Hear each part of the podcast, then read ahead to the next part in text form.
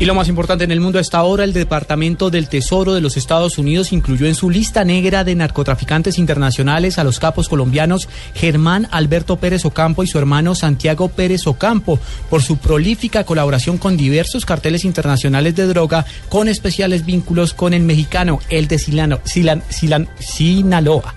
Son las 3 de la tarde, 35 minutos.